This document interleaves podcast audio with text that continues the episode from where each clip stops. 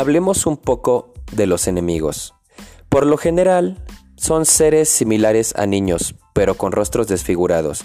Y por más que sus ataques no parezcan de mucho daño, créeme que no querrás encontrarte con más de tres de ellos en un cuarto cerrado.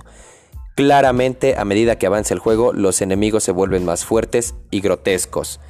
Traumas y miedos mezclados con cuentos de hadas e historias infantiles es lo ideal para machacar a palos, ¿no?